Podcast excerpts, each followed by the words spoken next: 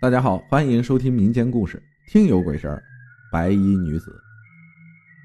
高中时期，我在寄宿学校上学，我的宿舍在六楼，每层的厕所在楼的尽头，而我很不巧的被安排在厕所旁边的宿舍。每个宿舍十个人同住，我的床在正门口，门稍微留点缝隙，我就可以看到外面。经常有舍友上完厕所。回来的时候关不紧门，楼道的灯是常亮的，厕所的灯是声控的。每每有上着厕所的同学因为灯灭了害怕，就会弄出极大的响声或咳嗽声，把灯重新换起。我也因为这件事跟室友们说过好几次，一定要关紧门。有一次半夜，我睡得正香，突然有一个女生敲我的胳膊。我那夜睡得很沉，他敲了很久，直到我醒来后，发现胳膊被敲得生疼。我迷糊着眼，眼睛朦朦胧胧的，看不太清是谁在叫我起床。只见身穿一身白色睡裙的女孩子慢慢转过身去，黑色短发，没有看到穿鞋，但记忆里她好像没有脚，因为刚起床，没有想太多。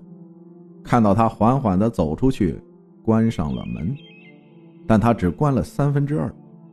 我清楚的看到他走去厕所的方向。当时我的意识里是要上早自习了，室友叫我起床，我揉了揉眼睛，待眼睛可以看清楚些后，打算下床，但周围是黑暗的，只有我的床被楼道的灯光照亮了。我心一惊。拿出手机一看，才凌晨三点二十分。我很纳闷会是谁叫我呢？我有点害怕，仔细的听厕所的动静，但厕所只有某个没关紧的水龙头发出滴答滴答的声音。我下意识的躲到被窝，不敢看门外，也不敢下床去关门。下半夜我没有睡着。也没有听到厕所发出除滴答外的任何声音。我睁着眼睛熬到了楼道开始有动静。白天的时候，我向大家讲述了这件事儿，大家都有被吓到。也有室友说，没准是哪个同学搞恶作剧呢。我们班当时除了我一个人是短发外，没人是短发了，而且我染了黄色。叫我的人头发是黑的，我不敢想太多。害怕他又找上我。这件事过去一个月后，我和同学换了床，并给床安上了床帘。只要我不去想这件事儿，就不会太害怕。但半夜上厕所，我还是会叫同学一起去。但就当我放松警惕的一晚，我刚好失眠了。我习惯性的给我的床帘留条缝。睡在我隔壁的姑娘喜欢说梦话。说的最多的就是英语单词和课文。那天凌晨一点，我正玩着手机，他又开始说梦话。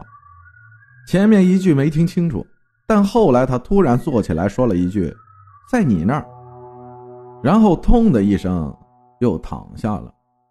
我整个人都不太好了，赶忙拉上那个缝隙，把手机屏幕亮度调到最高，放在旁边。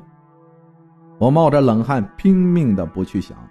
庆幸的是，捂着被子的我不知不觉中睡着了。这两者可能没有什么关系，但确实碰上这样的事儿，让我感受到了人生中最害怕的时刻。现在工作了，每每想起给别人讲起这两件事的时候，我都会起鸡皮疙瘩，不敢关灯睡觉，要缓好多天。才敢恢复原来的状态。